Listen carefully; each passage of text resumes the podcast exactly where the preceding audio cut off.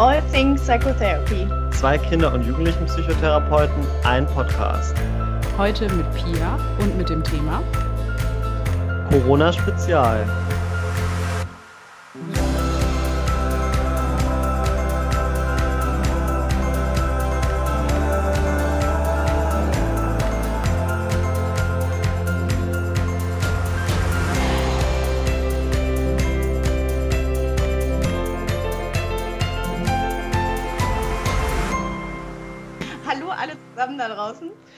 Herzlich willkommen zu unserer ersten, hoffentlich äh, einzigen Corona-Spezialfolge. Wahrscheinlich nicht die einzige. Mhm, Wir hoffen noch.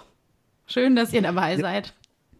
Genau, und wir freuen uns heute ganz besonders, dass wir den äh, Podcast zu dritt machen. Wir haben nämlich unsere Pia dabei. Woo. Und über Fernaufnahme. Und arbeiten über Fernaufnahme. Also jetzt zu Zeiten von Stay at Home äh, sitzen wir jetzt alle schön brav vor unseren Laptops und versuchen diese Folge aufzunehmen. Und für Conny und mich ist es heute noch ein ganz besonderer Tag. Wir sind nämlich heute aus der Quarantäne draußen. Ähm, also ich hatte Kontakt zu jemandem, der positiv getestet wurde, aber wir haben hoffentlich, also so wie es im Moment aussieht, keine Symptome entwickelt und dürfen dann auch heute wieder einkaufen gehen. was auch notwendig wird. und äh, wir hatten ja schon auf Twitter und Insta und Facebook gefragt, ob ihr erstmal zu diesen besonderen Zeiten Fragen an uns habt. Also wir wissen, dass wir eigentlich geplant hatten, heute eine Folge zu Depressionen aufzunehmen, aber ich hoffe, ihr nehmt uns nicht übel, dass wir unter aktuellen Bedingungen eine Corona-Folge aufnehmen. Und wir haben ja von euch auch schon ganz viele Fragen bekommen, die wir auch versucht haben, so gut wie es geht, zu beantworten. Okay. Ja, also die, erste Frage, die ähm, ja per Internet an uns gerichtet wurde, war, wie spreche ich mit Kindern überhaupt über Corona? Ah, genau. Und da gibt es, im, gibt es unglaublich viele Informationen, zum Beispiel auch direkt auf der Website des Bundesgesundheitsministeriums ist eins der ersten äh, Dinge, die man anklicken kann, wenn man zu hilfreiche Downloads geht. Tipps für Eltern und auch Tipps für die häusliche Quarantäne. Ähm, das Ganze gibt es natürlich auch noch mal in leichter Sprache und ich fand den ähm, Corona-Flyer für Eltern wirklich sehr aufschlussreich, vor allen Dingen in Bezug auf jüngere Kinder, jetzt nicht unbedingt auf Jugendliche. Da wird auch noch mal ganz genau erklärt, dass es ähm, normal sein kann, wenn Kinder ihr Verhalten jetzt ändern, wenn die zurückfallen in ein kleinkindhaftes Verhalten. Und da gibt es auch viele Tipps zu einem strukturierten Tagesablauf, den man einhalten sollte und zu Spielmöglichkeiten. Was allerdings ein bisschen schwierig ist, ist, dass immer wieder darauf hingewiesen wird, dass man Kindern in altersgerechter Sprache erklären sollte, ähm, wie die aktuelle Situation aussieht. Wie man das altersgerecht erklärt, steht da allerdings nicht, aber da hat Conny ein paar Tipps.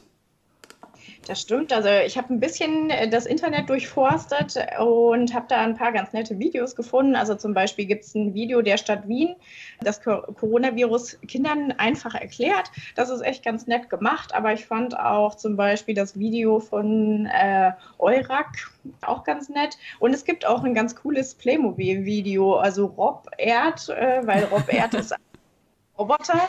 Äh, Virus. Und das ist halt mit so äh, Playmobil-Figuren nachgespielt. Und das fand ähm, ich echt ansprechend. Also war sehr nett gemacht. Genau, und seit gestern gibt es auch von der Deutschen Gesellschaft für Psychologie ein Video, wo es jetzt nicht genau um Corona an sich geht, sondern um die psychologischen Folgen von Corona. Und auch das wird kindgerecht erklärt in drei Minuten. Das ist auch ein ganz nettes Video, so mit gezeichneten Figuren. Und das heißt, das wäre so unser erster Tipp, wenn man mit Kindern über Corona sprechen will, sich zu informieren und dann eben auch kindgerechte Materialien zu verwenden, um das den Kindern erstmal genau näher zu bringen. Was ist das eigentlich und warum müssen sie jetzt vielleicht die ganze Zeit drin sitzen? Ja, für, für Jugendliche gibt es ähm, ein YouTube-Video, kurz gesagt, ist mir gerade eingefallen zum Coronavirus. Also wenn man, wenn man jugendliche Kinder hat, die schon ein bisschen älter sind oder sich gern tiefergehend mit Sachen auseinandersetzen, kann man auch das gut gucken, aber das werden die wahrscheinlich eh schon selber gefunden haben.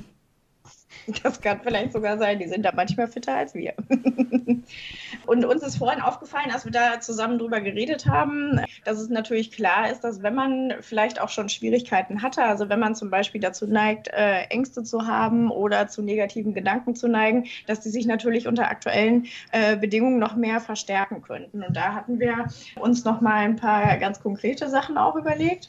Genau, also einerseits gibt es da schon so ein paar Sachen, die man zu Hause machen kann. Und ganz wichtig ist aber, wenn Sie da ähm, oder wenn ihr da unsicher seid, dann könnt ihr euch dann natürlich auch immer an die Fachleute wenden. Das sind eben wir als Psychotherapeuten. Auch da arbeitet die DGPS gerade an einer ähm, deutschlandweiten Corona-Hotline. Das ist aber noch in Arbeit, also dass man da wirklich anrufen kann, wenn es psychische Probleme oder Folgen eben gibt.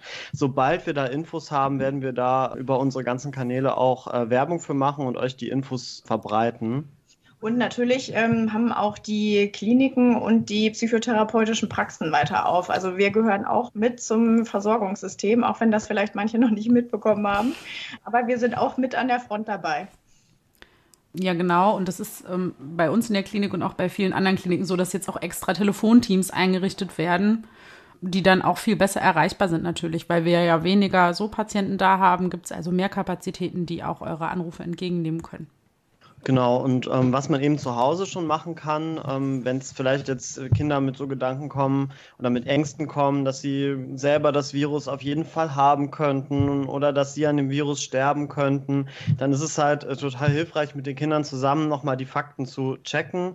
Und wir nennen das ähm, als therapeutische Technik oder benutzen das eben auch teilweise in der Therapie so als Realitätscheck, dass wir wirklich mal gucken, wie, sieht, wie ist denn die Lage eigentlich? Und wir wissen ja zum Beispiel, dass gerade Kinder zwar Symptome bekommen können, aber die Kindersterblichkeit insgesamt sehr, sehr gering ist, also dass es sehr unwahrscheinlich ist.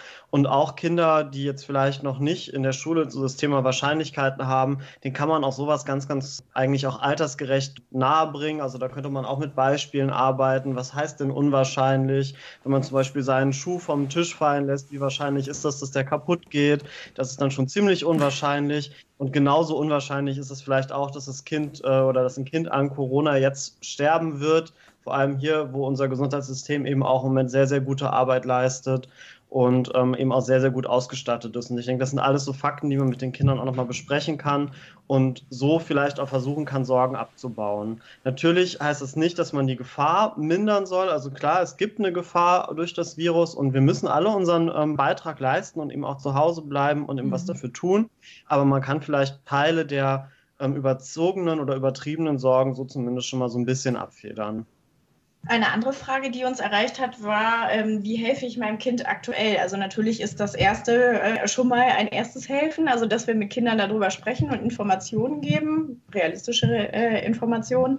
Ähm, aber wir haben uns auch überlegt, was können wir denn noch für Tipps weitergeben an Eltern, wie die jetzt zum Beispiel ihren Alltag strukturieren, wie machen wir das mit dem Händewaschen und so weiter. Genau. Und da war das Erste, was wir ähm, uns überlegt haben, ist, dass man versuchen soll, Routinen zu schaffen. Also auch wenn jetzt zum Beispiel ähm, die Eltern im Homeoffice sind, die Kinder eben nicht zur Schule gehen können, dass man vielleicht trotzdem eine regelmäßige Aufstehzeit hat, dass man jetzt nicht den ganzen Tag ähm, im Bett bleibt und schläft, auch wenn es natürlich am Anfang vielleicht verlockend ist, dass man zum Beispiel trotzdem so gemeinsame Essenszeiten aufrechterhält, gemeinsam frühstückt, gemeinsam Mittag isst, gemeinsam Abend isst und dazwischen die Zeit eben auch strukturiert. Und auch da ist vielleicht eine ganz gute Abwechslung äh, ganz gut, dass man bei den Spielzeiten, also Spielzeiten und Lernzeiten vielleicht auch abwechselt, weil in der Schule lerne ich auch nicht vier Stunden am Stück durch, sondern ich habe dazwischen auch mal eine kurze Pause oder kann mit anderen Leuten quatschen und genauso ähnlich sollte das zu Hause auch ablaufen. Mhm. Und die Kinder kennen das ja aus dem Kindergarten oder aus der Schule auch, dass es tatsächlich so feste Zeiten oder auch Stundenpläne gibt. Und das kann man auch einfach machen, so für den Anfang, dass man wirklich wie einen Stundenplan aufstellt und mit den Kindern sammelt, was für Aktivitäten gibt es eigentlich, die wir alle machen können und die dann so ein bisschen über den Tag verteilt. Genau. Wichtig ist auch noch, dass man, glaube ich, Sozialkontakte aufrechterhält. Äh, das ist natürlich gerade echt ein Problem, können wir auch verstehen, geht uns äh, wahrscheinlich auch nicht anders. Aber wir haben auch in der Therapie zum Beispiel festgestellt, da kommen wir auch später nochmal dazu, die wir ja teilweise versucht haben, auf Online-Therapien umzustellen, dass man auch da Möglichkeiten hat, zusammen zu spielen. Also wenn man das irgendwie vielleicht hinbekommt, dass zwei Kinder zusammen vor dem Bildschirm spielen können, denen fallen schon echt ganz coole Sachen ein, die man machen kann. Und wenn es nur ist, dass sie sich darüber unterhalten, wie ihr Tag so war. Also auch hier, auch Kinder brauchen weiterhin Sozialkontakte. Genau, und das zählt natürlich auch zu Kontakten zum Beispiel zu Großeltern, die ja jetzt im Moment auch nur sehr, sehr eingeschränkt oder gar nicht möglich sind. Auch da haben wir, wenn man so ein bisschen im Internet unterwegs ist, gibt es da ganz rührende Beispiele von Großeltern, die mit ihren Kindern über Skype oder Zoom Kniffel spielen mhm. oder auch andere ähm, Spiele spielen oder sich zumindest eben da auch gemeinsam ausgetauscht wird. Und Großeltern sind eben auch für, für die Kinder oft eine ganz, ganz wichtige Ressource. Und da würden wir eben auch gucken, versucht, so gut es geht, da den Kontakt eben auch aufrechtzuerhalten. Man kann ja trotzdem zusammen malen oder ähm, dann Bilder eingescannt an die Großeltern schicken. Oder mit der Post. Oder mit mhm. der Post. Das gibt es ja auch noch. Und ich habe auch schon von Beispielen gehört, zum Beispiel in einem ähm, ziemlich großen Podcast hat äh, Jan Böhmermann erzählt, dass er tatsächlich auch Großelternsitting gut etablieren konnte, dass ältere Kinder dann tatsächlich auch ähm, mit mal eine Stunde beschäftigt sind mit ihren Großeltern und die Eltern in der Zeit eben auch Zeit haben, für die nächste Aktivität ihren Akku zu laden. Es tut mir leid, mein Computer macht gerade viele Geräusche im Hintergrund. Den mache ich mal. Ah, so. Jetzt hoffentlich nicht mehr. Aber ja, damit auch Eltern mal zwischendurch dann eine Auszeit haben, kann man das mit ja. älteren Kindern sicherlich auch gut machen. Und was es natürlich auch als Beschäftigungsmöglichkeit gibt, und das ähm, werden wir wahrscheinlich auch, äh, also wir können es nicht nicht erwähnen, sind auf jeden Fall auch Videospiele. Das ist ganz normal, dass jetzt zum Beispiel die Kinder auch mehr ähm, Bildschirmzeiten vielleicht haben, einfach weil sie viel länger zu Hause sind. Da hätten wir noch zwei irgendwie Punkte zu und einer davon wäre, dass wir Eltern raten können, dass sie sich zum Beispiel auch mit den Kindern zusammen mit den Spielen beschäftigen. Also lassen sie sich äh, Fortnite erklären, spielen sie mit den Kindern zusammen äh, Minecraft, was auch immer gerade noch gespielt wird. Erstens macht es ihnen vielleicht selber auch Spaß, liebe Eltern. Oder man zeigt auf jeden Fall den Kindern damit, dass man Interesse eben an den Sachen hat und man kann sich eben selber auch dann so ein bisschen mit in die Welt des Kindes ja, einfühlen. Und das empfehle ich als ähm, Therapeut auch gerne Kolleginnen und Kollegen immer.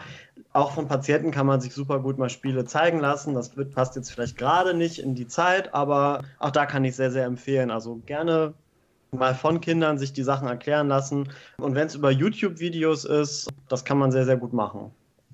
Was wir auch noch gefunden haben, was ich persönlich auch nicht kannte, bevor ich mich jetzt mit der Corona-Folge bei uns beschäftigt habe, ist nur eine interaktive Serie, Du gegen die Wildnis. Gibt es bei Netflix, kann man ab Grundschulalter spielen. Also da ähm, stirbt der Hauptcharakter jetzt nicht, sondern es ist eigentlich eine relativ lehrreiche Serie. Der Hauptcharakter ist irgendwo in der Wildnis ausgesetzt. Das ist Bear Grylls, meine ich, macht das. Ja, und äh, man kann dann interaktiv entscheiden, was der dann jetzt machen soll. Also soll der nach oben klettern, wo ein, was weiß ich, ich, Puma auf den wartet? Oder soll der sich lieber nach unten fallen lassen auf eine andere Anhöhe, wo irgendein anderes Viech hockt? Also ich, ich fand das irgendwie ganz interessant und man ist ein bisschen beschäftigt und man lernt auch nochmal echt ein bisschen was dabei. Also ich fand es ganz cool, ehrlich gesagt. Genau. Und es ist eben auch so, dass ähm, viele äh, Verlage oder auch Schriftsteller, Autoren teilweise ihre Bücher oder Hörbücher im Moment auch kostenlos oder zu besonderen Tarifen eben ähm, freistellen, damit Eltern das eben auch ihren Kindern jetzt eben präsentieren können oder nahebringen können. Ähm, was natürlich auch wichtig ist, ist so, dass man Bewegung integriert. Das ist natürlich besonders schwer, wenn man tatsächlich wirklich unter häuslicher Quarantäne steht. Aber dazu gibt es ähm, sehr viele YouTube-Videos. Da werden im Moment auch fleißig neue produziert, die auch wirklich auf Kleinkinder oder Kindergartenkinder, Grundschulkinder und ja, ältere Jugendliche zugeschnitten sind, wo dann tatsächlich irgendwie ganze Sport, also ein ganzes Sportprogramm, was wirklich auch 40 Minuten geht mit denen und ein bisschen Kinder-Yoga. Also da gibt es ganz, ganz viele Möglichkeiten, die man auch äh, nutzen kann, wenn man keinen Garten hat und gerade nicht raus darf. Und kann man natürlich wie, ähm, auch nett zusammen machen. Also auch ja. da wieder wie bei Videospielen. Eigentlich ist es total nett, finde ich, wenn Familien zusammen Sport machen. Mhm. Äh, ich glaube, das verbindet auch nochmal. Und es tut den Erwachsenen auch gut. Also wir brauchen auch alle Bewegungen. Mhm. Und äh, das haben wir selber in Quarantäne bemerkt, dass wir einmal am Tag versucht haben, wenigstens irgendwie den Kopf in die Sonne zu halten mhm. und äh, ein bisschen Sport zu machen. Und man kann sich auch super zusammen vorbereiten, Trinkflaschen machen, Sportzeug anziehen. Dann ist man auch eine Weile beschäftigt.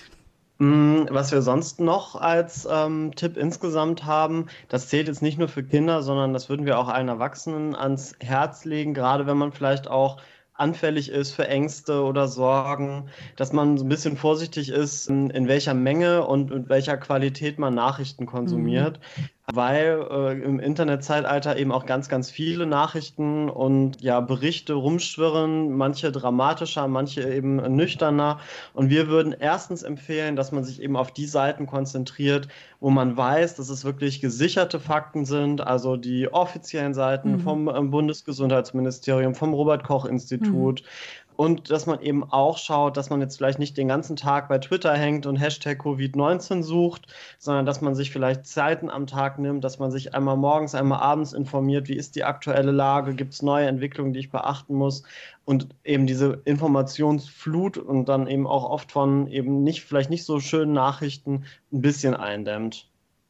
Und was wir uns noch überlegt hatten, ähm, da kam auch eine Frage zu, wie man das vielleicht mit dem Händewaschen ein bisschen netter gestalten kann oder sich noch überlegen kann, wie man die Kinder da ein bisschen motivieren kann. Ich fand eine Idee total nett, dass man morgens äh, bei dem kleineren Kind vor allem einen Virus auf die Hand malt, dick mit einem Kuli oder mit einem anderen Stift und dass man dem Kind erklärt, dass am Ende des Tages dieser Virus weg sein soll. Und es gibt ja auch echt ganz besondere Seifen, also so Knetseife oder so. Und ich habe auch gesehen im Internet, wenn man jetzt natürlich nicht in irgendwelche Läden gehen kann und einkaufen gehen kann, dass es da auch Möglichkeiten gibt, diese Knietseife selber zu Hause zu machen. Also hat man eigentlich schon zwei Aktivitäten zusammen. Und das äh, motiviert die Kinder noch mal mehr, diese Seifen auch auszuprobieren. Ich meine, dass wir solche auch schon mal ohne Corona jetzt bei unserem Neffen und unseren Nichten hatten und äh, die haben sich an dem Tag auf jeden Fall auf die Hände gewaschen. genau. Ja, was funktioniert, dann mhm. funktioniert es halt ja. auch. Ja, das war echt ganz lustig. Gut, also das sind so die Sachen, die uns so eingefallen sind zu den Fragen, wie spreche ich mit Kindern über Corona und wie helfe ich meinem Kind aktuell mit der Situation. Wenn ihr noch irgendwelche Tipps habt, postet es ruhig gerne unter unsere, auf unseren Kanälen bei Twitter, bei Instagram, bei Facebook. Äh, dann sehen es ja auch andere. Also wenn ihr irgendwelche coolen Aktivitäten mit euren Kindern schon geplant habt, durchgeführt habt, dann teilt das ruhig gerne. Wir verbreiten das und dann hat vielleicht jeder was davon. Ja, gute Idee. Eine andere Frage, die uns auch auf den vorhin schon genannten Kanälen erreicht hat, war die Frage, wie ist das mit der Verantwortungsdiffusion? Also ähm, ein bisschen runtergebrochener vielleicht. Äh, warum war es so, dass Leute äh, angehalten wurden, nach Möglichkeit zu Hause zu bleiben, also Hashtag Stay at Home, und äh, sich dann doch viele Leute im Park getroffen haben und äh, zusammen Picknick gemacht haben? Genau, und ich glaube, mhm. da hast du die Quarantäne sehr gut genutzt und hast ein bisschen Fachbücher gewälzt und hast das ein bisschen recherchiert, oder? Ja, also ich habe überlegt, gut, wir sind Q-Therapeuten ne? und ist natürlich eine Ausnahmesituation. Äh, ist jetzt nicht, als hätte es schon so oft Pandemien gegeben, wo es mhm. tolle Forschungsergebnisse dazu gibt. Aber wir sind halt auch Psychologen und haben ein bisschen rumgeguckt. Und es gibt da witzigerweise ein relativ altes Modell von Latané und Daley aus den 70ern.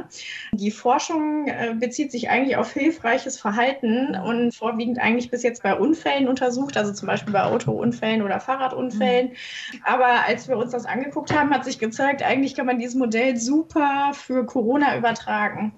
Also wenn das in Ordnung ist, würde ich mal versuchen, das einmal darzustellen. Mhm. Bitte. Ist es der, der alte Bystander-Effekt? Wahrscheinlich. Ähm, teilweise, teilweise. Ja. Ähm, also es gibt vier Phasen. Es gibt einmal so eine Aufmerksamkeitsphase oder eine Bewertungsphase, also Bewertung der Notlage. Und dann gibt es eine Bewertung der eigenen Fähigkeiten und der prosozialen Motivation. Dann gibt es nochmal das Abwägen von Kosten von äh, Hilfe und Nichthilfe. Und mögliche Abwehrprozesse können dann auch noch eintreten. Und das ist so, dass rein logisch betrachtet wissen wir, dass in jeder Phase ähm, es zu einer Störung kommen kann und sich somit eine Verantwortungsabgabe ergibt. Und ich habe jetzt das nochmal versucht, ein bisschen genauer aufzudröseln, weil wenn man das jetzt so hört, denkt man, aha, ja, okay, keine Ahnung. Also diese erste Phase ist ja diese Aufmerksamkeitsphase, wo man urteilen soll, ob jemand wirklich in Gefahr ist. Und im Experiment war das so, dass Leute, die zum Beispiel nach Hilfe geschrien haben, äh, eher Hilfe erhalten haben, als wenn einfach nur jemand sich ans Herz gefasst hat und umgefallen ist zum Beispiel. Und ähm, eine Hypothese zu Corona wäre da von mir, dass man äh, selten oder bis gar keine Personen sieht, die wirklich an Corona leiden. Also ich meine, ich sehe die vielleicht im Fernsehen und sehe da ähm, irgendwelche furchtbaren Aufnahmen äh, aus Krankenhäusern, aber es ist ja jetzt nicht so, als wäre ähm, vielleicht mein Nachbar jetzt gerade abtransportiert worden. Ähm, das sind Sachen, die ich gar nicht mitbekomme. Mhm. Das heißt, das ist der erste Punkt, die Hypothese, die erste Hypothese, äh, dass vielleicht die Gefahr gar nicht also groß wahrgenommen wird. Also ich sehe das ja auch nicht an mir, an meinen Händen, dass die jetzt blau werden oder so. Deswegen ist es eine nicht sichtbare Gefahr. Ähm, dann kommen wir zur zweiten Phase. Ähm, das ist diese Fähigkeitseinschätzung und prosoziale Motivation. Also einmal geht es darum, habe ich eigene Kenntnisse zu der Gefahrenlage? Also wenn ich jetzt zum Beispiel bei einem Unfall hinzugerufen werde, überlege ich mir, äh, wann war denn mein letzter Erste-Hilfe-Kurs und weiß ich überhaupt, was ich zu tun habe? Und das ist natürlich einmal so ein Faktor, der es hier ein bisschen schwieriger machen könnte, weil, glaube ich, viele Leute nicht verstanden haben, dass die eigene Kompetenz aktuell ist, einen Beitrag zu leisten mit dem dem Popo zu Hause zu bleiben und sich oft die Hände zu waschen und Abstand zu halten und das wirklich ernst zu nehmen. Und ähm, dann ist natürlich nochmal die Frage, diese prosoziale Motivation, das, da muss man natürlich auch ein Selbstkonzept Konzept von sich selbst haben. Ähm, bin ich jemand, der auch gerne hilft, wobei ich ehrlich gesagt glaube, dass das bei Corona gar nicht so ausschlaggebend ist, sondern ich glaube eher, hier gab es noch so einen Satz, den ich ganz interessant fand, ähm, je größer die wahrgenommene Verpflichtung, desto größer ist die Wahrscheinlichkeit, dass man jemandem hilft. Also wenn ich die anderen als wenig hilfreich empfinde, dann werde ich selber eher was tun. Und ich glaube, dass wir da auch manchmal gerne die Verantwortung abgeben und denken, naja, ich bin ja, pff, wer bin ich schon? Ja, vielleicht erstmal andere irgendwie an die Sonne kommen. Mhm. Ja. Und ähm, das Problem ist ja auch, dass wir im Moment quasi durch Nichtstun helfen können. Und das ist ja auch für Menschen eher ein Paradox. Also, dass wir, dass wir nichts machen können, wir können nichts Konkretes machen und dann sagen, wow, das habe ich jetzt gemacht und das kann ich abhaken, sondern wir müssen konstant nichts tun und wir sind in einer Präventionsphase. Und Prävention ist ja sowieso was, was auch irgendwie immer schwieriger angenommen wird, weil genau eben, was du gesagt hast, man sieht noch nicht, was Schlimmes passiert. Wenn jetzt hier was Schlimmes passieren würde, wären wir wahrscheinlich alle zu Hause wie in Italien. Und das, was Lisa vorhin nochmal gesagt hatte mit dem Bystander-Effekt, das ist ähm, sowas ähnliches ähm, hier in dem Buch, was ich gelesen hatte. Das war Sozialpsychologie-Buch von dem Bierhoff. Da wurde noch auf den Anzeigeffekt der Hilfeleistung verwiesen. Das heißt, äh, durch die Anwesenheit anderer Beobachter oder anderer Leute, die auch was tun können, äh, und die verhalten sich vielleicht passiv oder sind die, die dann munter durch den Park äh, laufen und sich eine Bierflasche teilen, wird auch meine ähm, Verantwortung geringer, weil ich irgendwie denke, ja, die anderen halten sich ja auch nicht dran, dann muss ich das ja auch nicht machen. Also wäre das nochmal eine Hypothese. Also es hat auch was damit zu tun, dass das sich auf so vielen Schultern verteilt und am Anfang viele sich da nicht so gut dran gehalten haben. Genau, dann kommen wir zur dritten Stufe, die Kosten von Hilfe und Nichthilfe, also im Grunde Vor- und Nachteile von der Hilfeleistung. Natürlich kann ich auch rein menschlich nachvollziehen, dass meine Kosten vielleicht äh, auf einem gewissen Punkt äh, relativ hoch sind. Also ich habe viel Zeit, die Sonne scheint, äh, nachdem es zumindest in NRW wochenlang geregnet hat. Mir ist klar, dass das einem dann total schwerfällt, drinnen zu bleiben. Also sind die Kosten relativ hoch und ich denke mir, ach gut, dann kann ich ja trotzdem nach draußen gehen, was soll da schon passieren? Also das war ist noch meine dritte Hypothese, äh, dass aktuell die Kosten erstmal als sehr hoch empfunden wurden, weil wir, wie gesagt, aber auch nicht gesehen haben, wie schlecht es den anderen Leuten geht. Und dann der Punkt Nummer vier, der von Latane und Dali angedacht wird, der aber auch von Montana, glaube ich, 2001 nochmal bestätigt wurde. Also es ist nicht nur aus den 70ern, sondern auch in den 2000ern hat man sich damit schon beschäftigt. Auch wenn diese ganz oberen Prozesse, diese Bewertungen und diese Kosten-Nutzen-Geschichte und so wenn die alle dazu führen würden, dass wir sagen müssen, wir müssen helfen, kommen da ganz viele Abwehrprozesse. Also es gibt einmal ähm, das Problem, wenn ich mich nicht handlungsfrei empfinde, dass ich dann reaktant werde und mir denke, nee, jetzt mache ich es aber trotzdem mit Absicht. Oder dass wie Lisa ja auch schon gesagt hat, je mehr Leute oder je mehr Leute diese Verantwortung übernehmen sollen, desto geringer wird meine eigene. Also dass man denkt, ja, kann sich doch mal ganz Deutschland drum kümmern. Warum ist das denn wichtig, dass ich als Einzelner was machen soll? Und interessant ist auch, man kann auch einfach die Notlage vermeiden. Also ich habe keine Angst, Corona zu kriegen. Das finde ich so ein Standardsatz, den man die letzten Wochen gehört hat. Und ähm, es geht gar nicht darum, dass ich das nicht haben will äh, oder nicht nur, sondern es geht auch darum, dass ich das für andere mache.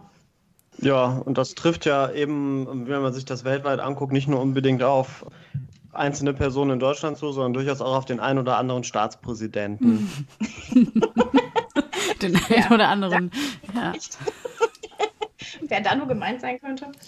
Ja, also das sind so vielleicht mal zusammengefasst diese ganz möglichen Gründe, vier Hypothesen, die wir gebildet haben, ähm, woran es liegen könnte, dass das manchen Leuten sehr schwer fällt, zu Hause zu bleiben. Mhm.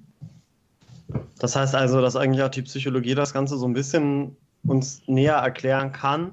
Wir hoffen, dass wir euch damit zumindest so einen kurzen Einblick in so das theoretische Framework so ein bisschen geben konnten. Mhm. Auch äh, wenn eben inzwischen bei uns eben auch schon sehr, sehr vieles gut läuft und viele Menschen sich dran halten und ich glaube auch vielen der Ernst der Lage einfach bewusster ist.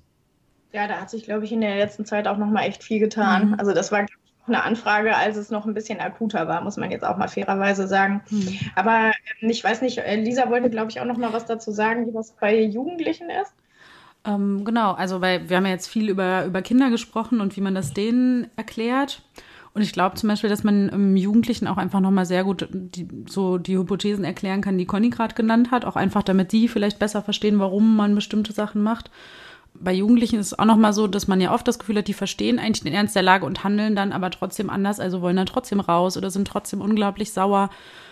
Das sollte man denen in der Lage auch zugestehen, weil es einfach so ist, dass ähm, wir bestimmte Hirnentwicklungsschritte erst bis Mitte 20 machen und die uns dann wirklich ermöglichen, dass wir super gut damit umgehen können, wenn wir gerade Sachen machen müssen, auf die wir eigentlich keinen Bock haben oder die wir machen, damit wir davon später was haben. Und das ist ja gerade, was wir alle damit machen, indem wir zu Hause bleiben. Das finden ja auch alle Erwachsenen nicht gut und damit können auch die meisten Erwachsenen nicht gut umgehen.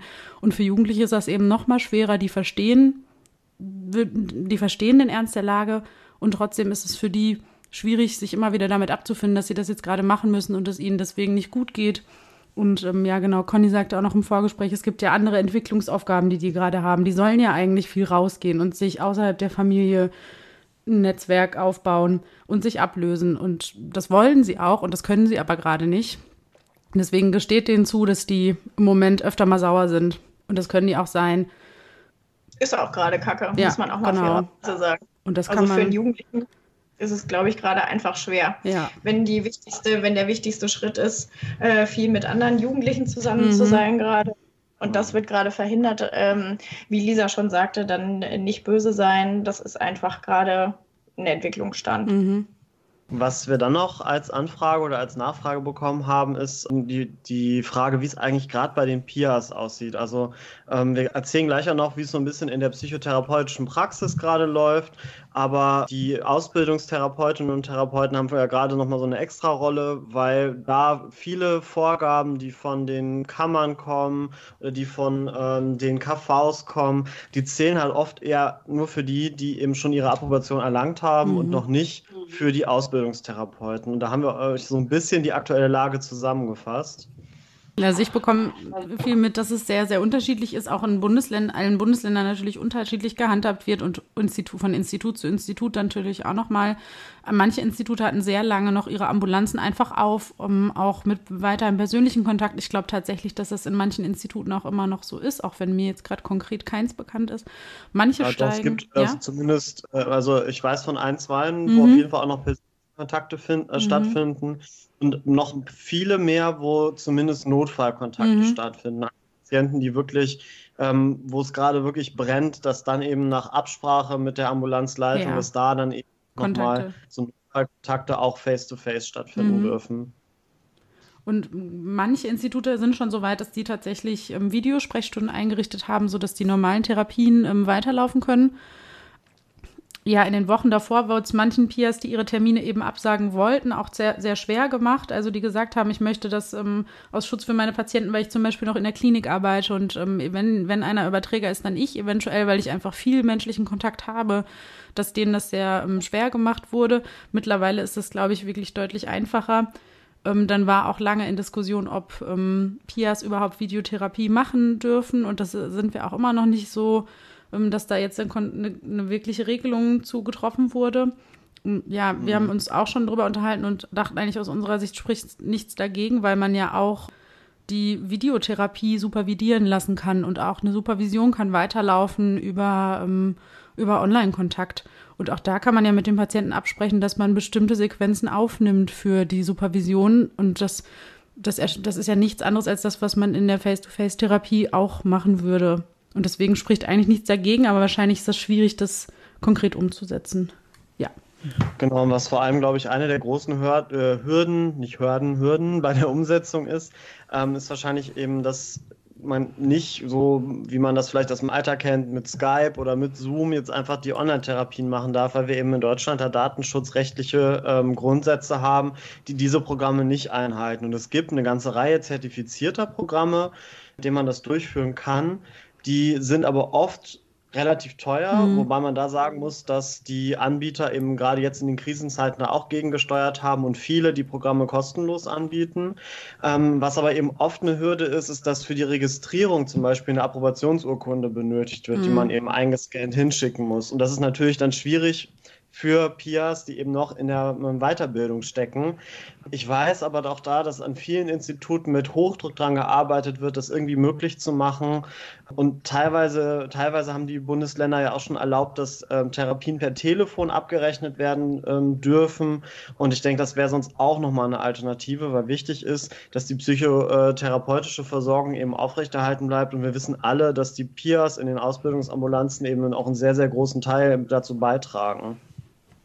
Ja, und in den Kliniken ist es natürlich auch nochmal so eine Frage. Also es gibt natürlich auch Psychotherapeuten in Ausbildung, die in Kliniken aktuell arbeiten. Und auch da ja. äh, der Eindruck, dass das sehr, sehr unterschiedlich ist. Also jede Klinik scheint mit der aktuellen Pandemie unterschiedlich umzugehen. Jede Klinik, ähm, keine Frage, versucht bestimmt ihr Bestes, äh, versucht zwar irgendwie die Versorgung hinzukriegen, aber ähm, irgendwie auch möglichst diesen Bestimmungen vom Land oder vom Staat irgendwie gerecht zu werden. Auf der anderen Seite, dieses uneinheitliche Verhalten äh, macht es halt für jeden Einzelnen auch ein bisschen schwierig. Also weil uns das zum Beispiel, wenn wir versuchen, uns mit anderen Kliniken auszutauschen, es gibt halt kein einheitliches Vorgehen. Deswegen, wenn da jetzt eine Frage kommt, ähm, ich fange im April in der Klinik an, meinte ich kann dann da anfangen, das sind Sachen, die können wir leider überhaupt nicht beantworten, mhm. weil das muss jede Klinik selber entscheiden, auch welcher Einsatzort und welche Möglichkeiten die jetzt gerade haben.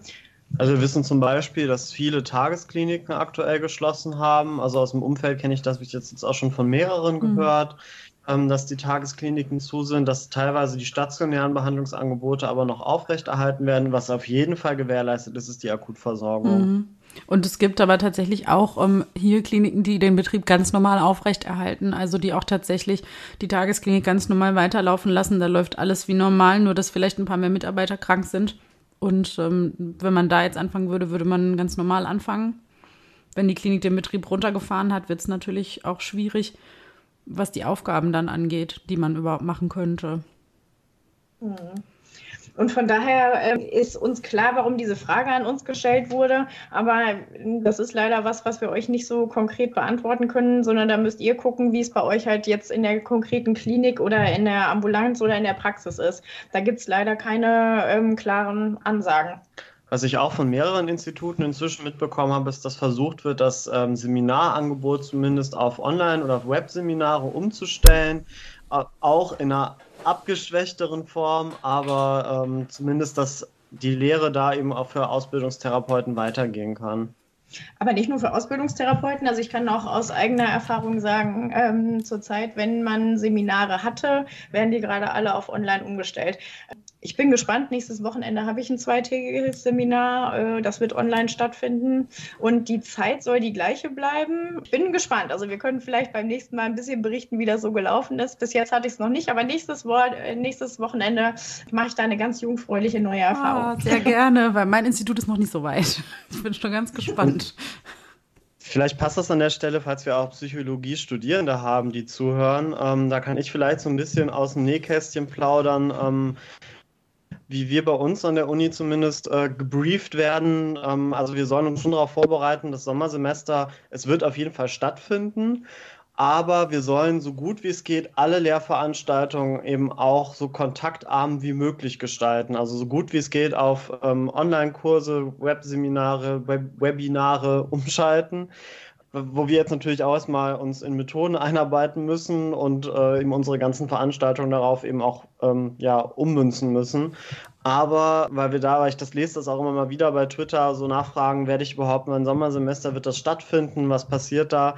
Also die Entwicklung ist schon so, dass die Unis großes Interesse haben, dass das Sommersemester stattfindet. Es wird aber mit Sicherheit anders sein, als es mhm. bisher gelaufen ist. Und wir sind da aber total daran interessiert, das Ganze auch pro Studierende zu machen. Also wir haben zum Beispiel in unserem Experimentalpraktikum versuchen wir alles, dass jeder einen Bericht abge abgeben kann, auch wenn wir keine Daten erheben können, mit simulierten Daten, mit alten Daten. Also wir versuchen das bei uns zumindest so gut wie es geht so hinzubekommen, dass jeder seine Leistung im Semester ab, äh, abgeben kann. Und ich ähm, kann so aus Studierendensicht berichten, in meinem, ähm, ich glaube, es war sogar schon im, im, Bachelor, hatten wir tatsächlich einen oder mehrere Kurse bei einem Professor, der, da, der das sehr gut fand und der seine Vorlesungen generell nur online gemacht hat und der tatsächlich auch seine Tutorien nur online abgehalten hat. Und das hat ähm, schon, ich glaube, das war dann 2014, hat das schon sehr gut funktioniert. Es ist total anders. Aber das war da auf jeden Fall gar kein Problem, den Kurs abzuschließen. Und ja, wenn ihr euch da so, vor allen Dingen krass, dass ihr auch Experimentalpraktika so umstellt, das heißt, dann wäre ja wirklich echt alles möglich. Also es geht. Schauen wir mal, ja. wir hoffen das Beste. Ja. Alle bemühen sich, sagen wir mal so. Ja, und dann sind wir im Grunde eigentlich auch schon beim therapeutischen Arbeiten. Also wie sieht es denn jetzt auch für die Approbierten aus? Vielleicht kannst du da so ein bisschen berichten, wie du das bei dir in der Praxis machst? Ja, kann ich gerne machen.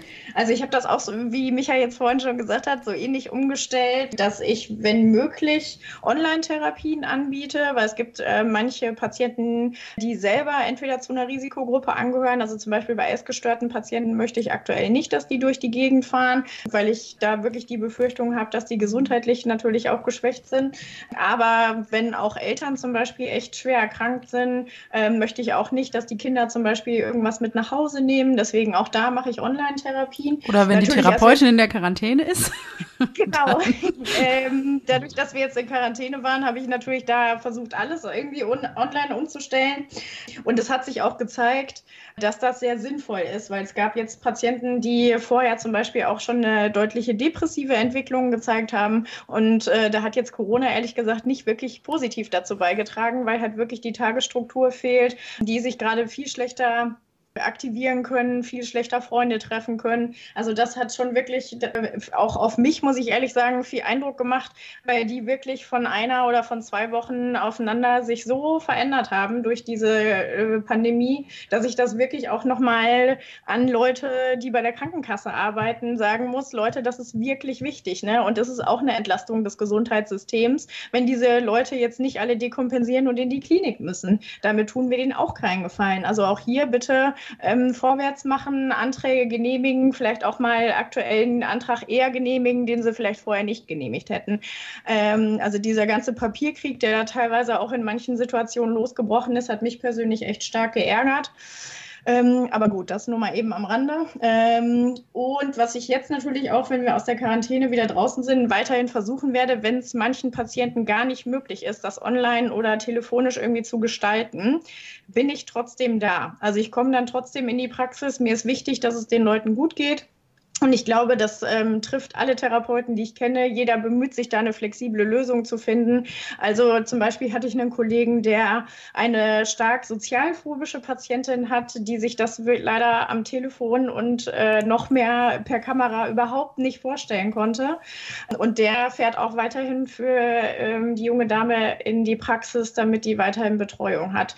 Das sind Sachen, wir müssen gerade flexible Lösungen einfach finden. Ja, und ich kriege das auch mit bei ähm, sehr, in, also Patienten, die wir im Moment noch in der Klinik haben, aber bei denen wir ja wissen, wir müssen die entlassen, weil wir eben Platz schaffen müssen für die Akutstation. Dass, sich, dass es da auch sehr engagierte ambulante Therapeuten gibt, die jetzt ganz kurzfristig auch sogar eine Neuaufnahme möglich machen und auch sagen, und auch zweimal die Woche Kontakt ist kein Problem. Also vielen, vielen Dank an die ambulanten Kollegen, weil gerade, also auch alle, die, die wir jetzt auf einmal entlassen müssen, brauchen ja dringend Versorgung. Und oh. ja, das klappt besser, als ich, als wir alle befürchtet hatten. Das ist sehr, sehr schön. Das stimmt. Also ich muss auch sagen, was man so mitbekommt ähm, auf Twitter, unglaublich, wie man sich da auch vernetzen kann. Da muss ich auch mal ganz ehrlich sagen, da gibt es ein paar leuchtende Beispiele, zum Beispiel die Sabine Mauer, die sich da, finde ich, für die ähm, Videotherapie total eingesetzt hat und äh, mir persönlich damit auch total geholfen hat, weil ich da echt viele Infos hatte, wie ich da jetzt weitermachen muss. Und auch dafür nochmal vielen, vielen Dank an die ganze Community. Genau, und schöne Grüße an die, Bundes äh, die Landespsychotherapeutenkammer in Rheinland-Pfalz. Ihr habt schon die beste Präsidentin, glaube ich, die man sich so wünschen kann. Ja. Und ich glaube, Lisa hatte aber da auch noch mal was Wissenschaftliches zu ähm, aktuellen Bedingungen, oder? Mhm. Also es gibt nämlich tatsächlich hat sich da haben sich da Psychologen ähm, am King's College in London schnell zusammengesetzt und tatsächlich die die Ergebnisse, die wir bisher haben zu der Auswirkung von Quarantäne und wie man die die, Psych äh, die psychischen Auswirkungen quasi minimieren kann, zusammengesetzt und haben auch ganz schön viel gefunden. Ich hätte nicht gedacht, dass es so viel gibt.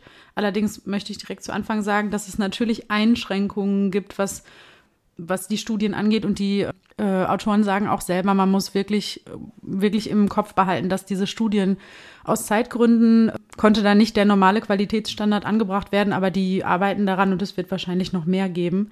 Generell gibt es ähm, die Studien, die es gibt, sind meistens wirklich auf kleinere Personengruppen bezogen, die unter Quarantäne gestellt wurden. Zum Beispiel gab es in Kanada mal einen Ausbruch der Pferdegrippe und dann mussten eben alle, alle Menschen, die eben an diesem Stall waren, unter Quarantäne gestellt werden. Genau, tatsächlich sind die meisten Studien aus Taiwan oder aus Kanada, witzigerweise, von denen, die in diese Studie eingeflossen sind. Und es gibt eben sehr wenige Fälle, wo wirklich eine, äh, eine ganze Stadt unter Quarantäne stand. Oder, wie, oder wo so Maßnahmen getroffen wurden, wie jetzt eben im Moment mit dem Social Distancing, wo die meisten Leute nicht unter Quarantäne stehen, aber trotzdem irgendwie sich in einer Art Isolation befinden. Genau, aber generell konnten die rausarbeiten, dass ähm, unter Quarantäne die psychische Belastung allgemein steigt, dass man höhere Chancen hat auf emotionale Erschöpfungszustände, dass Gefühle von Einsamkeit, Angst und Reizbarkeit ganz normal sind, dass Schlafstörungen, Konzentrationsstörungen auftreten können und dass auch die Leistungsfähigkeit nachlässt. Das heißt, seid nicht so streng mit euch, wenn Homeoffice nicht so gut klappt wie sonst am Arbeitsplatz. Das ähm, geht allen so. Ähm, generell konnten die feststellen, dass so schlechte Stimmung wirklich bei 73 Prozent auftritt und auch Gereiztheit bei 57 Prozent. Also das sind die häufigsten Symptome. Verzeiht das auch euren Mitmenschen, die mit euch in einem Haushalt leben. Das ist ganz normal. genau. Ähm, zu demografischen Faktoren, also wie Geschlecht oder Beziehungsstatus oder wie viele Kinder man hat oder der Bildungsstand, da gibt es ähm, keine klaren Einflüsse. Das hat keinen Einfluss darauf, wie sich Quarantäne auf Menschen auswirkt. Was man allerdings herausgefunden hat, ist, dass, und das ist ja genau das, was Conny auch gerade gesagt hat, gerade Menschen, die schon psychisch krank sind, brauchen jetzt besonders Unterstützung, weil sich sonst die Quarantäne und die, ähm, die Effekte, die dazugehören, einfach sehr viel stärker und auch sehr viel länger auf ähm, Menschen auswirkt, die eine psychische Erkrankung haben.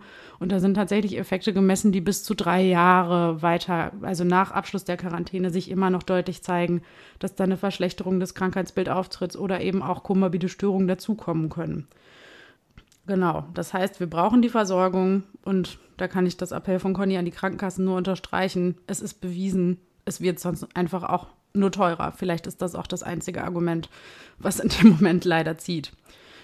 Dann haben die super rausgearbeitet, wie man eigentlich die negativen Effekte von Quarantäne vermeiden kann. Und da ist Deutschland insgesamt wirklich sehr, sehr gut dabei. Denn ähm, der erste Punkt war, die Menschen brauchen so viel Informationen wie möglich. Und ich glaube, die bekommen wir. Also ich war wirklich sehr beeindruckt auch von der Seite des Gesundheitsamts und auch beeindruckt, dass es wirklich schon diesen Flyer für Eltern gab oder generell Tipps für Quarantäne. Und da haben wir ja schon am Anfang was zugesagt, guckt wirklich, wo ihr euch die Neuigkeiten herholt. Ähm, Fehlinformationen können sich ähm, auch nochmal schlecht auswirken. Wenn man lang genug im Internet googelt, findet man immer alles. Das kennen wir alle. Wenn man lang genug googelt, ist man sonst immer schwanger und jetzt hat man wahrscheinlich sonst auch immer Corona. Also guckt nicht zu viel nach. ja. Und ähm, dann wurde noch gesagt, ähm, es, es, muss ganz deutlich sein, wie lang die Quarantänezeit dauert. Das ist in Deutschland ja ganz klar geregelt, wie lange man in Quarantäne bleibt, wenn man wirklich unter Quarantäne gestellt wird. Und auch was ähm, die Zeit des, ähm, des Kontaktverbots angeht, sind die Behörden ja sehr transparent. Das heißt, da brauchen wir uns auch keine Sorgen drum machen. Da wird alles getan, was geht was die Studie auch nochmal betont hat, ist, es ist eigentlich nicht so gut, eine ganze Stadt auf unabsehbare Zeit unter Quarantäne zu stellen. Also wie das zum Beispiel in Wuhan oder anderen Städten in China passiert ist. Das ist keine gute Idee. Die bessere Idee, also für die psychische Gesundheit der Menschen, ist wirklich Leute, die zum Beispiel Kontakt hatten oder die selbst infiziert sind, unter Quarantäne zu stellen und den Rest der Menschen eher in ihren sozialen Kontakten zu begrenzen. Genau. Und dann kommt noch dazu, die Versorgung muss gesichert sein. Ja, bis auf Klopapier und Nudeln sieht das in Deutschland ja auch recht gut aus. Und ich habe heute Nudeln gekauft. Tatsächlich. Nudeln. okay. Aber kein Klopapier. Ich ja. brauchte auch keins, aber es gab auch keins. Also das heißt, bis auf diese zwei Güter sind wir in Deutschland gut versorgt. Das wird ja auch immer wieder betont. An dieser Stelle ein riesiges Dankeschön an die ganzen Supermarktmitarbeiter, die ganz viele Überstunden machen müssen und die Regale vollpacken müssen. Seid nicht sauer, wenn keine Kasse auf ist. Also die haben wirklich andere Sachen zu tun. Und kauft nicht so viel Klopapier. Wirklich. Die medizinische Versorgung muss natürlich auch gesichert sein. Da sind wir auch gut aufgestellt. Ich glaube, da können ähm, da würde ich dann jetzt auch wieder wie so viele Podcasts in letzter Zeit auf das Corona, den Coronavirus-Info-Podcast von äh, Professor Dr. Drosten verweisen. Der kann da viel mehr zu sagen. Das ist ein sehr beruhigender Podcast, wenn man wissen möchte, was in Deutschland läuft und ob das im Vergleich zu anderen Ländern gut ist. Spoiler ja, aber er kann es besser erklären. Also das heißt, auch da sind wir gut aufgestellt. Wir wissen im Moment alle, dass das mit Desinfektionsmitteln ein bisschen schwierig wird, aber dass daran gearbeitet wird, dass wir das herstellen können, also dass die Apotheken das selbstständig herstellen können. Wenn ihr welches zu Hause hortet, bringt es zur Klinik. Genau. Der vierte Effekt war dann Langeweile reduzieren und Kommunikationsfördern. Da haben wir ja schon Tipps zugegeben. Also das sind wieder so allgemein die Tagesstruktur und die Kontakte über sozialen Medien. Da hat die Studie auch gesagt, dass wir da sehr viel Glück haben, dass wenn wir in Ländern leben, die mit stabilen Internetleitungen gesegnet sind, weil das ist jetzt gerade besonders wichtig und dass man ähm, sich eben auch über soziale Medi Medien gerne und viel austauschen soll. Der letzte Punkt war, dass es ganz wichtig ist, dass wir uns bewusst machen, dass wir das aus altruistischen Gründen machen und dass das ähm, nicht aus Zwang passiert. Und deswegen ist es auch gut, dass wir in Deutschland zum Beispiel keine Ausgangssperre haben bis jetzt, also vor diesem Hintergrund, weil wir uns eben freiwillig zu den meisten Maßnahmen entscheiden. Und das sollten wir uns bewusst machen, dass wir das freiwillig machen und warum wir das machen. Und das kann man auch mit Kindern gut besprechen, warum man das macht. Das kann man auch gerne wiederholt machen, weil Kinder sowas einfach vergessen. Die wachen nicht jeden Morgen auf und wissen sofort, wir sind gerade in der Corona-Pandemie. Und deswegen tut das denen gut, wenn man immer wieder wiederholt bespricht, warum man das macht und die Kinder auch für ihr Verhalten lobt und ihnen damit ähm, nochmal bewusst macht, warum sie das machen. Und auch bei Jugendlichen muss man natürlich gucken, wie und wie sehr die auch gerade jetzt in der Stimmungslage sind, um darüber zu sprechen, warum das ganz toll ist, dass sie zu Hause bleiben, aber dass man das auch mit denen immer wieder bespricht, wenn man sich das bewusst macht, geht es einem einfach psychisch besser. Genau. Ja, ich würde sagen, ein großes Dankeschön an die Kollegen aus London, die diese Meta-Analyse so schnell zusammengezimmert haben und da so gut auch rausgearbeitet haben, was man jetzt machen kann. Auf jeden Fall. For Science. ja. ja. Dazu kann man vielleicht noch sagen, dass natürlich auch äh, jetzt in der, in der Pandemie äh, schon erste Studien anlaufen. Also ich weiß von Kolleginnen ähm, bei uns auch an der Uni, dass es zum Beispiel auch eine Studie gibt zum Effekt der ähm, sozialen Isolation ähm, auf Einsamkeit. Das könnt ihr ja auch einmal googeln oder wir packen den Link mit rein mhm. Ähm, in die Beschreibung. Das heißt, da könnt ihr theoretisch Forschern helfen, um solche Situationen eben zu untersuchen. Falls eben, und das kann natürlich passieren, auch nochmal ähnliche Situationen auftreten, dass wir dann noch besser darauf vorbereitet sind. Also das heißt, man kann auch teilnehmen an den Studien?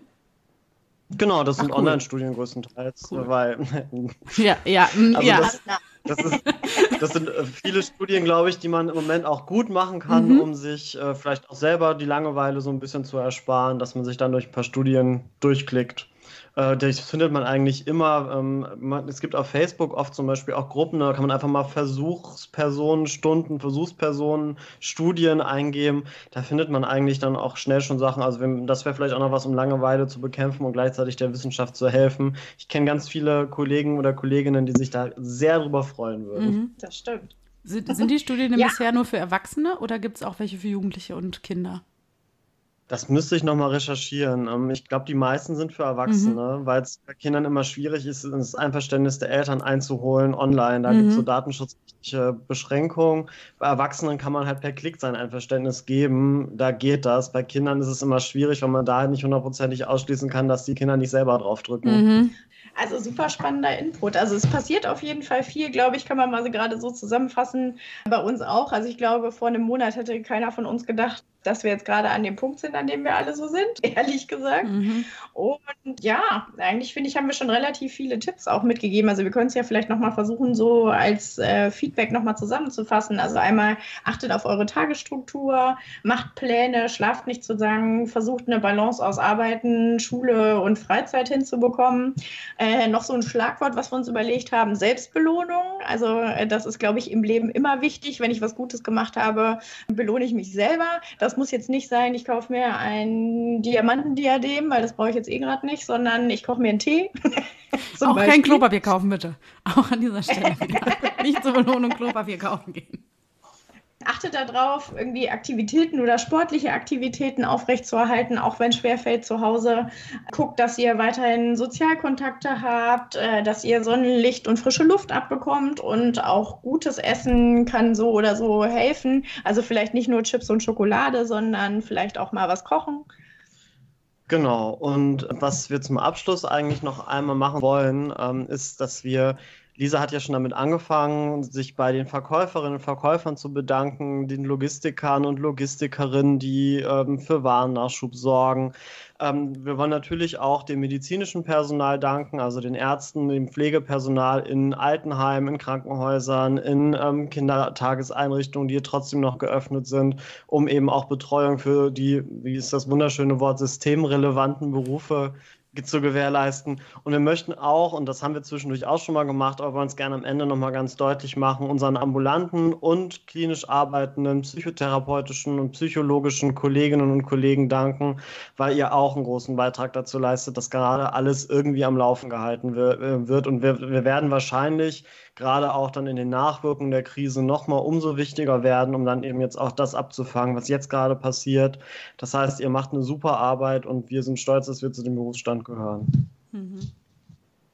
Ja, und sonst können wir eigentlich äh, uns nur noch für euer Zuhören bedanken. Ähm, ich fand es super nett, dass wir heute mal zu dritt waren. Ja, danke, dass ich mitmachen konnte. Na klar. Wunder der Technik. Genau, wenn es so weitergeht, gibt es bestimmt noch Corona-Spezial Teil 2. Also wenn ihr noch weitere Fragen habt, postet gerne, ähm, schickt uns Nachrichten. Wir werden gucken, dass wir uns so gut wie es geht darum kümmern können.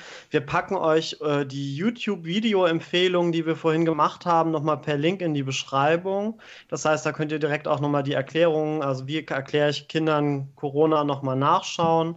Ähm, wir, verzichten darauf, nochmal so Links zum Gesundheitsamt oder zum RKI zu posten. Das findet ihr sicher selber. Aber wenn ihr Fragen habt oder Informationen braucht, dann meldet euch gern bei uns. Ja, und ansonsten bleibt gesund da draußen. Bis bald. Und äh, bis bald. Wir wünschen euch alles Gute. Ciao. Tschüss.